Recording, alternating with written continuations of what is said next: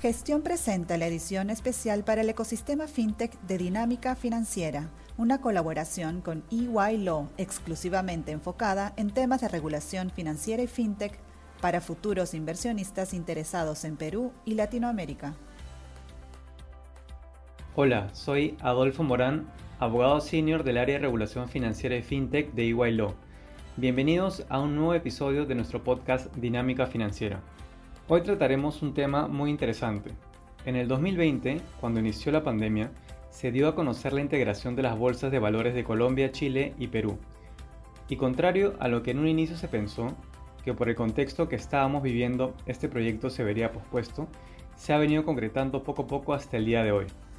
Para conversar sobre esta integración y las consecuencias que conlleva, tenemos aquí con nosotros a Astrid Mogollón, manager del área de Derecho Corporativo y Mercado de Capitales de EY Hola Astrid, ¿cómo estás? Coméntanos acerca de esta integración entre las bolsas de valores de Perú, Chile y Colombia. Hola Adolfo, gracias por la invitación. Al respecto es preciso recordar que en el año 2018 se conformó un equipo multidisciplinario que tuvo como objetivo evaluar la posibilidad de integrar los mercados bursátiles de Colombia, Chile y Perú Años más tarde, las tres bolsas han decidido llevar a cabo este proyecto cuyo objetivo es fortalecer y mejorar la posición competitiva ante un mercado internacional cada vez más desarrollado. Asimismo, buscan una estandarización de los modelos de negocio, crear sinergias, entre otros. Después de haberse realizado el estudio de viabilidad del proyecto, en el año 2022 las tres bolsas suscribieron el Acuerdo Marco de Integración, el cual, entre otros, establece que la sede de la nueva bolsa regional, la holding regional, será la ciudad de Santiago de Chile y que las bolsas chilenas y colombianas tendrán un 40% de participación en el capital accionario de la holding, mientras que la bolsa peruana el 20%. Por ahora se encuentra pendiente el intercambio entre las acciones de cada bolsa y la nueva casa matriz regional. Lo que se espera con esta integración es un mayor alcance en el lanzamiento de productos y servicios, así como también la posibilidad de aprovechar posibles sinergias, que sin duda tendrían un impacto positivo en los mercados de capitales de estos tres países, pues esto va a permitir que se pueda integrar el sistema operativo de liquidación y compensación, se opere de manera simultánea e incluso desde cualquiera de los países. A la fecha, se tiene conocimiento de que en esta segunda etapa del proyecto se buscará integrar el sistema transaccional de acciones y luego agregar otros productos como los bonos de deuda pública y otros vehículos de inversión. Además, cuando se integren las tres bolsas, se creará un nuevo índice que permita medir los tres mercados e incluso se podría hablar de una misma regulación.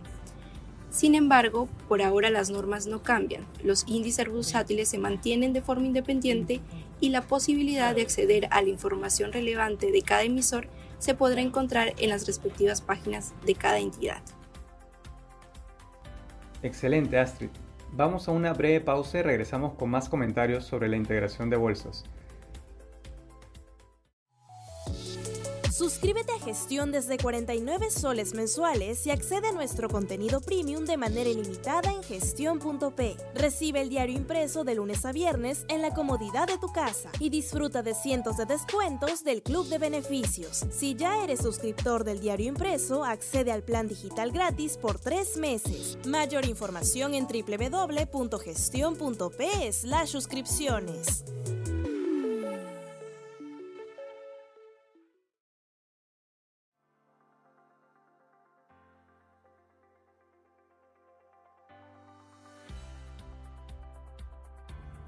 Astrid, luego de explicarnos los principales aspectos de la integración de bolsas de valores, nos gustaría conocer más acerca de las implicancias de esta integración. Sí, claro Adolfo. Con esta integración se estima que el tamaño, escala y liquidez sean similares al del mercado mexicano en el corto plazo y en el mediano largo plazo se estaría acercando al mercado brasileño, lo que generaría que se posicione como el segundo mercado más relevante de América Latina. Por otro lado, en el caso de Perú, con la integración de las bolsas, se logrará mejorar las condiciones del mercado de capitales y generará que más empresas opten por financiarse por el mercado de capitales antes que con los bancos. Ahora, si bien hay una gran expectativa con esta integración por cuanto permitirá la diversificación de estos tres mercados, es preciso que la implementación de este proyecto considere los aprendizajes que se obtuvieron de la experiencia previa con el MILA, el mercado integrado latinoamericano, el cual integró a México, Chile, Colombia y Perú y que tuvo algunos inconvenientes en su operatividad pues resultó poco práctica. A raíz de dicha experiencia, algunos especialistas señalan que con esta integración los principales obstáculos se encuentran en cuanto a las condiciones tributarias de cada país, la moneda y el tipo de cambio.